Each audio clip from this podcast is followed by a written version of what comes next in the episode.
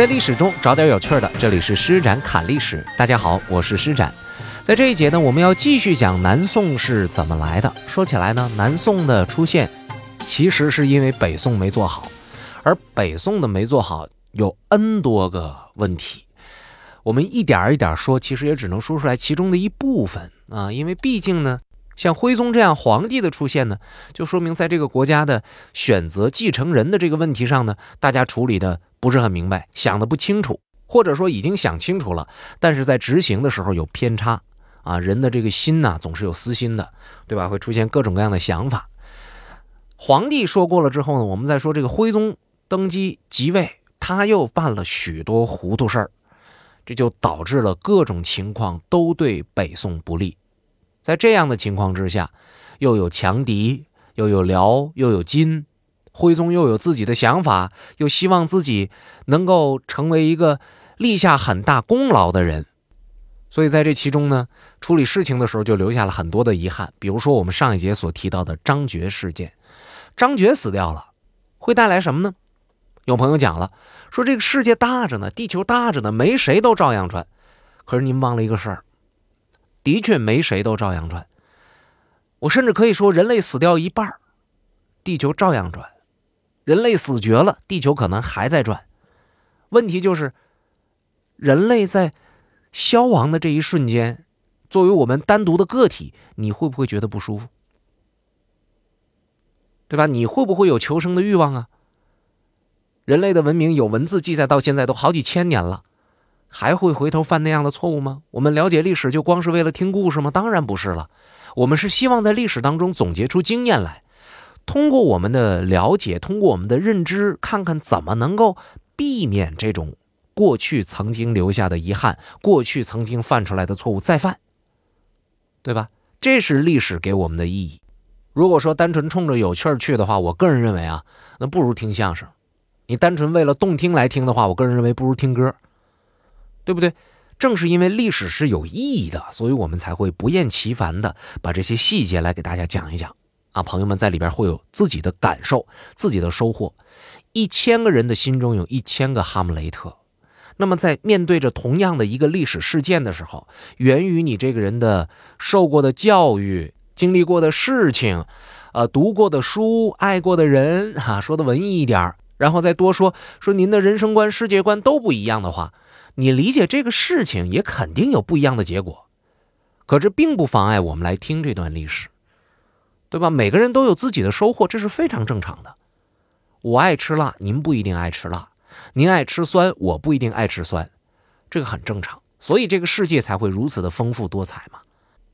所以呢，跟您分享的这些历史呢，我是一个尽量希望做到靠谱的，并且在这其中找一点有趣的内容和朋友们分享的这么一个讲述者。您听着呢，除了可能觉得稍稍有一点趣味性以外呢，多多少少有一些收获。假如能够引起您想去读这个历史书籍这种兴趣的话，那我觉得我做的还是非常成功的。无论您在读这历史书籍的最初的动力是觉得我讲的有意思，想去了解更多，还是觉得我讲的不对，想去驳倒我，我觉得这都是有意义的。能够引导您学习，呃，历史，您去多读书，多了解这个世界，我觉得这就是我做的成功了，啊，当然，我们再回头说这张觉，张觉的死会带来多大的影响？你想夸大他，我觉得也没必要；你不承认他，更没必要。那么张觉他去世之后，带来了最大的影响是什么呢？就是招致了降臣。特别是辽的降臣，他们极度的不满，兔死狐悲啊！在这里边是有这种情绪的。我们举个例子啊，用这个常胜军将士们来举例子。常胜军的这个帅叫郭药师，他是辽国降宋的这么一个大臣。降了之后呢，徽宗给了他很高的待遇。先给他安远军承宣使，后来又拜了武太军节度使。等到童贯从燕京班师的时候呢，把郭药师带到了京师，然后召他入朝。皇上呢赐给他假地，赐给他美女，并且让这个朝廷里边的大臣们挨个的设宴去款待他去。总而言之，好吃好喝一条龙。那当然了，皇上能对你这样，肯定是对你有所求的。徽宗在这一系列之后召见郭药师，跟他说什么？我有一个任务，你带着兵去把天祚帝给我抓回来。抓回来为什么呢？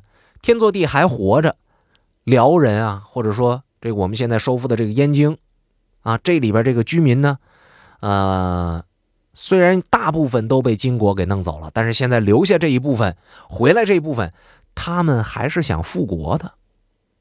你把天祚帝给我弄来，我就绝了这些人复国的这个心态。哎，我把这希望给他破灭，燕京才能稳当。这是宋徽宗提出来的想法。郭药师呢，他怎么回答呀？这个人比较。圆滑，啊，听了这话就知道这背后问题太多，这活我不能接。当时就做了这样的回答：说天祚帝是我的老东家，现在国破，他跑了，我呢这才降了您。陛下，您让我干什么事儿，我都不敢推辞。但是如果您让我去，抓我以前的老东家，这事儿我不愿意去，啊，请您呢，让别人去干。说完他就哭了。那他有这样的表态，宋徽宗那就明白了，这是真的很忠心呐。哎，于是解下身上的珠袍，还有两个金盆就赏赐给他了。那意思安慰安慰，啊，别哭别哭，是吧？这事不让你去还不行吗？啊，勉励郭药师说：“你这么一个忠臣呢，让我得到了，真是我的国家之幸啊！请你以事雇主之心，再来为我效力吧。就是您对这以前的老东家那么用心，现在不愿意背叛您的老东家，我希望你以后对我也这样啊！在我们公司呢，一定会给你好的待遇的。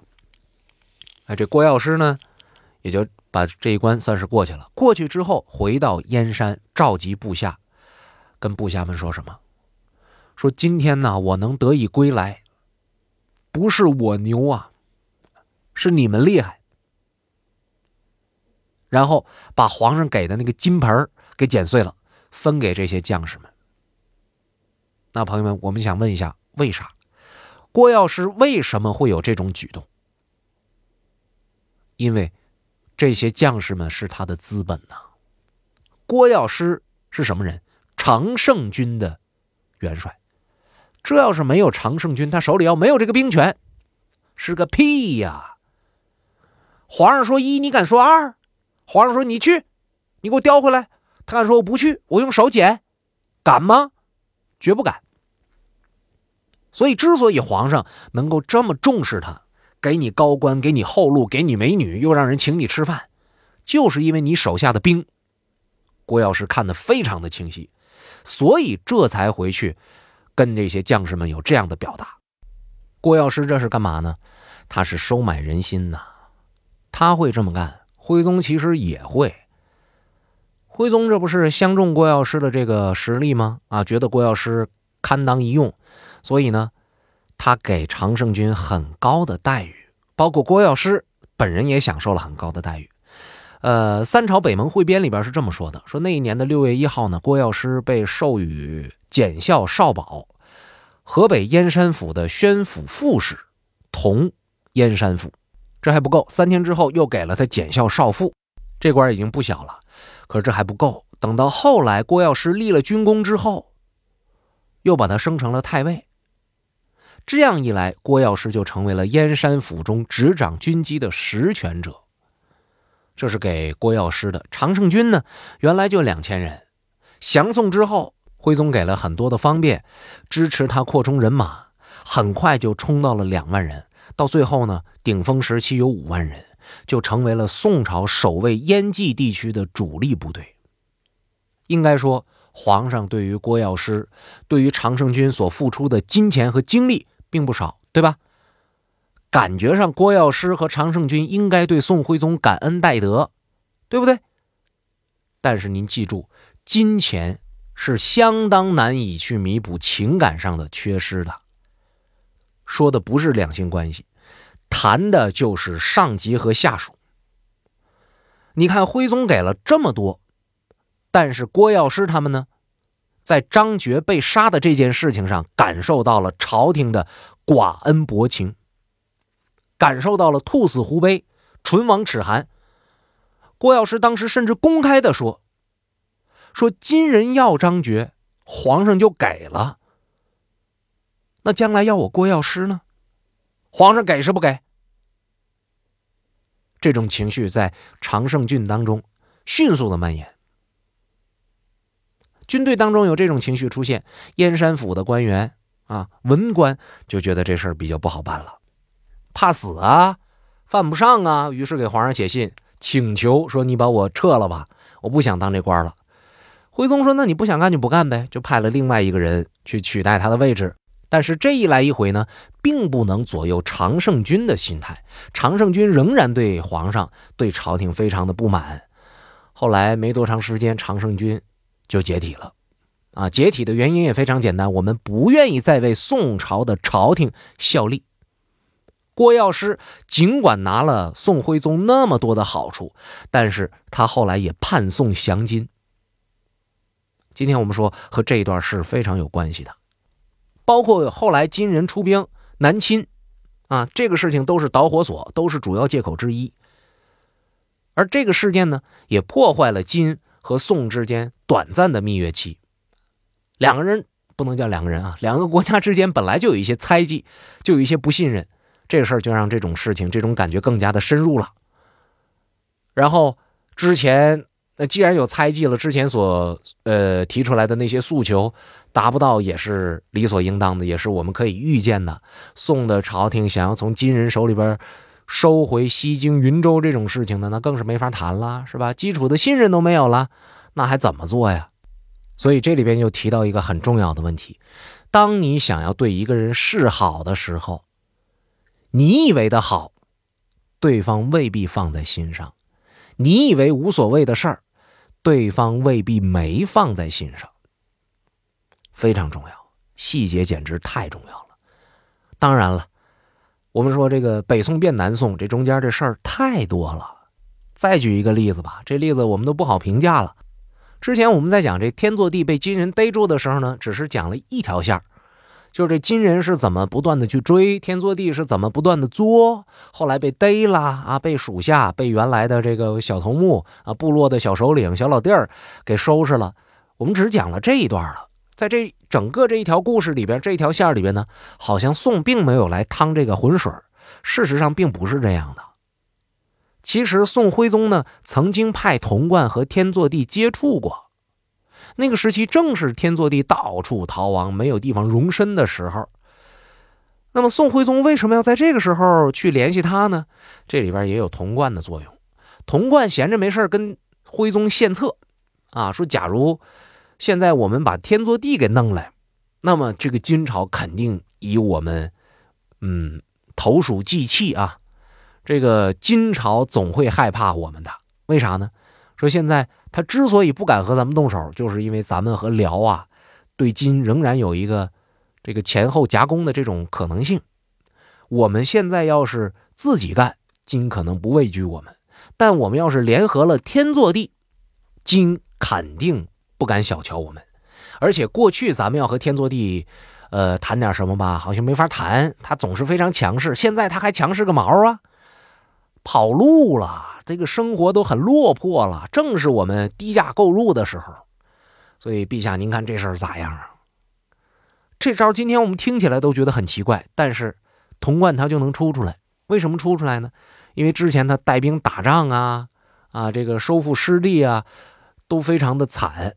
啊，基本上都是花钱买的，买回来一大堆都是空城，所以他很希望能够立功，他迫切的需要皇上对他的这种呃笑脸皇上呢，对于宦官来讲，这是最重要的一种存在，所以他才会继续抓住宋徽宗好大喜功的这个特点，就给他提了这么一个建议。童贯敢这么说，那就摸准了徽宗估计能同意。果然，徽宗怦然心动。但是这个信儿由谁来送呢？如果是咱们的人送去的话，好像有点太过分了。这个简直是太大的目标了，是吧？送人那当时被称为南人啊，南方的南，那个长相和呃北方人那就不一样，身高啊、肤色呀都不同，怎么办？找一外边的人啊，最好能找一个置身于世事为度外的那种人。所以他们后来找了一番僧，所谓番僧呢，就是外籍的出家人啊。你说他是少数民族也行，你说他是外国的也行，反正就是找这么一个人，然后任务交给他。至于说是用什么样的代价，这个我们就不用说了啊。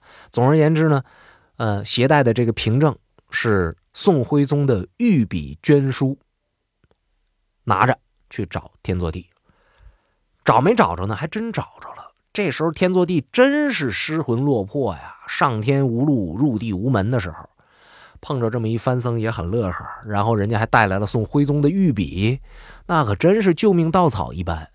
所以非常开心啊！说吧，想让我干嘛？哎，我们就来吧。一听说想让我归宋，那太可以了。现在你别说让我归宋了，我现在有个小部落能够收留我，我都归他了。然后就给了个回信跟那番僧说：“麻烦您再把这个消息给我带回去。”番僧呢就把这个信息就给带回去了。这个好像是啊，在这中间神不知鬼不觉的，但事实上这个世界没有不透风的墙。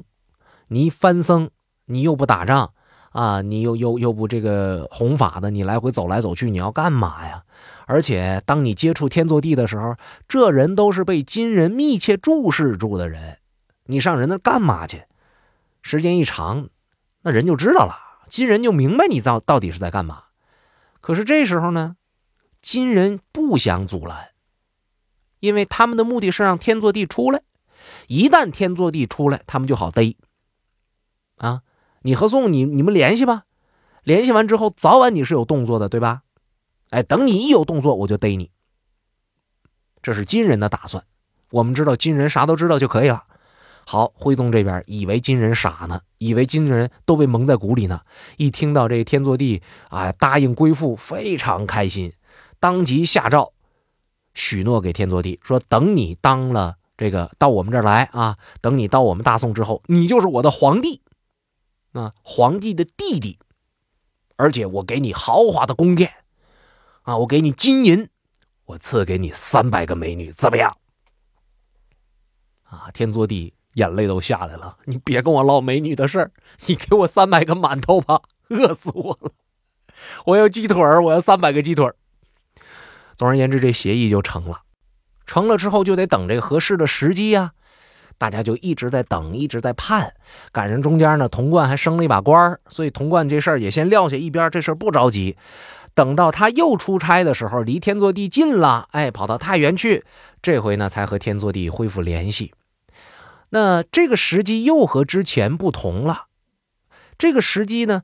正是天祚帝发现宋军不太那么强，跟自己好像差不了很多。宋徽宗也跟自己一样，差不多不太靠谱。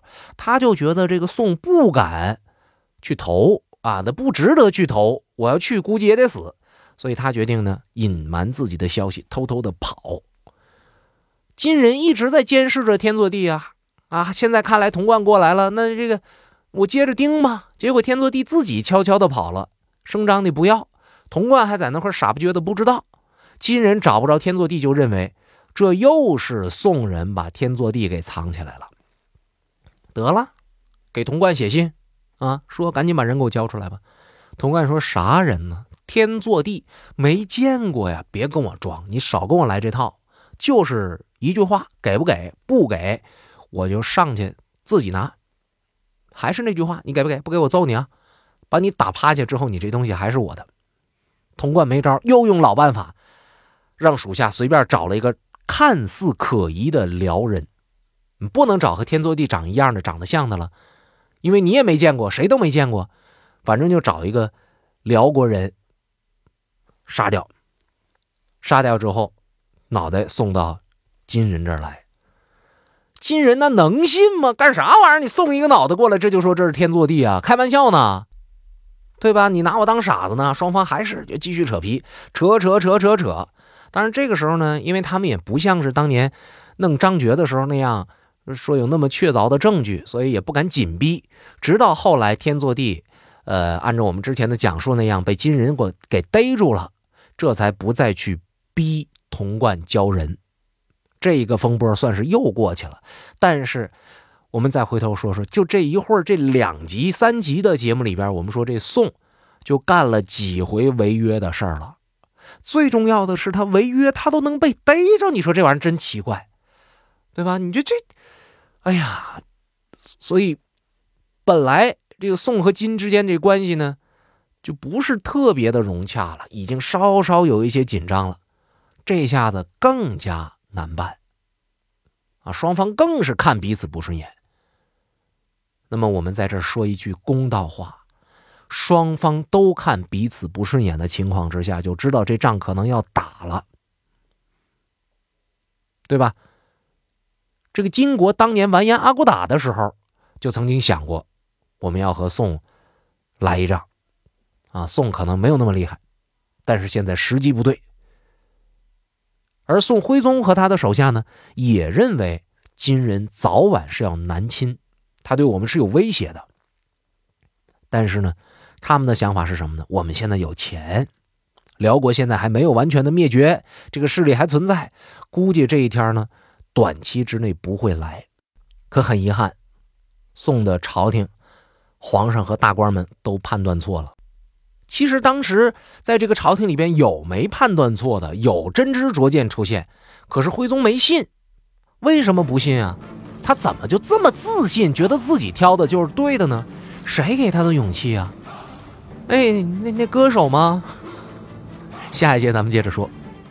关于唐朝，我做了好多期节目，而制作这么多期节目的很重要的一个原因，就是我想寻找一个我心底埋藏了已久的问题的答案。这个问题就是。为什么历史上这个让中国人引以为自豪的如此开放、如此包容、如此强大的王朝说没就没了呢？到底是什么事儿？是谁终结了唐朝？而那样的一个盛世，为什么会让这种人、这种事情出现呢？所以今天我要向朋友们推荐我的新专辑《唐末发生了什么》，这是我的第一个精品栏目，希望朋友们能够支持我。专辑售价十一块九毛九，预计四十多集，每集不到三毛钱，您就能听到这个解答了我心底疑问的专辑。需要注意的是，有很多朋友在和我约五代十国的相关内容，而这个专辑里呢，大约有一半讲的是这一部分的历史，所以您千万不要错过。每天不到三毛钱，您就可以听到这个专辑了。搜索专辑，请在喜马拉雅搜索关键词“唐末发生了什么”。感谢您的支持。